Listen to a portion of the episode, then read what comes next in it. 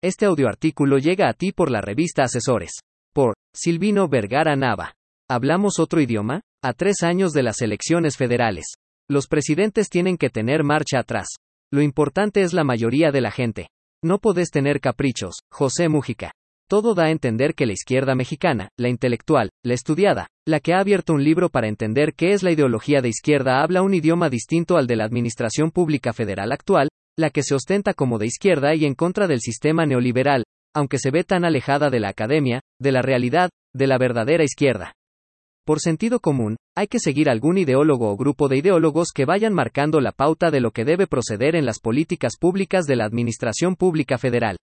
Sin embargo, esto no ocurre así, entonces, surge una pregunta contundente.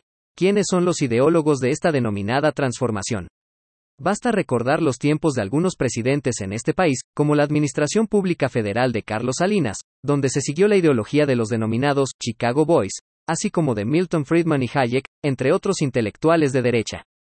Desde luego que la izquierda ideológica está lejos de la actual Administración Pública Federal, como Enrique Dussel, a quien, posiblemente por su avanzada edad, no querrán importunar. Todo el desarrollo de sus ideas respecto de la educación se ha desaprovechado. Lo mismo sucede con Porfirio Muñoz Ledo, a quien, literalmente, el partido ahora oficial ha dado la espalda sin considerar todo su desarrollo sobre políticas públicas que podrían ser impulsadas desde la propia izquierda. Así, también ocurre con Cuauhtémoc Cárdenas Solórzano, quien, incluso, ha sostenido últimamente que el gobierno actual no es de izquierda, a causa de toda la serie de acciones en estos casi tres años. Habría que preguntarse quiénes son los ideólogos del sistema oficial, ¿o será que esta administración pública federal habla otro idioma? Si estos personajes, como otros más que estaban hace dos años y medio en el proyecto de este partido oficial, poco a poco, con el transcurso del tiempo, han ido demarcándose de la Administración Pública Federal, entonces, una ideología de izquierda ha quedado a la deriva. Meridianamente, esta administración pública contó con una Secretaría contra la Corrupción, a quien ya despidieron por sus pésimos resultados. Tiene un titular en el Fondo de Cultura Económica, el cual, más o menos, ha mantenido a flote tan noble institución, pero a quien no le alcanza el tiempo para más. También está la titular de la Comisión Nacional de Derechos Humanos, institución que parece ya no existir, y la ex Secretaría de Gobernación, que ya mejor no aparece en los medios de comunicación. Pero fuera de ellos, no se ve a nadie más en el horizonte. Se está viviendo una crisis de ideología en esta administración pública y así no se puede gobernar, pues es como navegar sin brújula, a lo que salga y como se vaya mostrando el camino. Por ello es que las conferencias matutinas ya están tan desgastadas que, a punto de cumplir tres años de gobierno, se acabaron los argumentos. La verdadera izquierda y la Administración Pública Federal actual hablan distintos idiomas.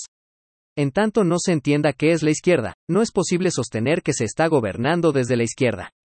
En parte, uno de los principales cometidos de la izquierda es la mayor protección a los débiles, pero esta Administración Pública Federal considera que los débiles se resumen y son exclusivamente los pobres, pero, eso sí, Solo los pobres que cuentan con una credencial de elector, es decir, no todos.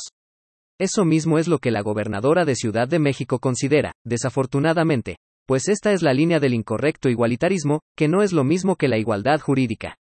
Estas concepciones son dos cosas muy distintas y, si no se logra entenderlas, no se puede decir que hay un gobierno de izquierda.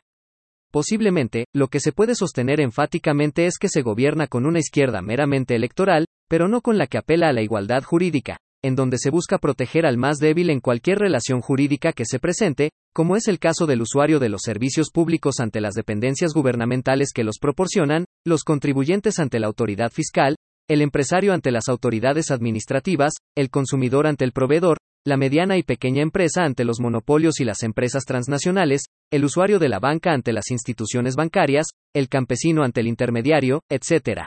De todos estos casos nada se ha modificado, cambiado o transformado en dos años y medio. Por el contrario, se ha dejado a su suerte a cada uno de ellos. El fracaso de esta transformación es inminente en tanto este partido oficial no cuente con una ideología respecto de lo que se entiende por izquierda. Para muestra un botón. La gobernadora electa de Guerrero podrá dar una respuesta coherente de lo que es la izquierda ideológica.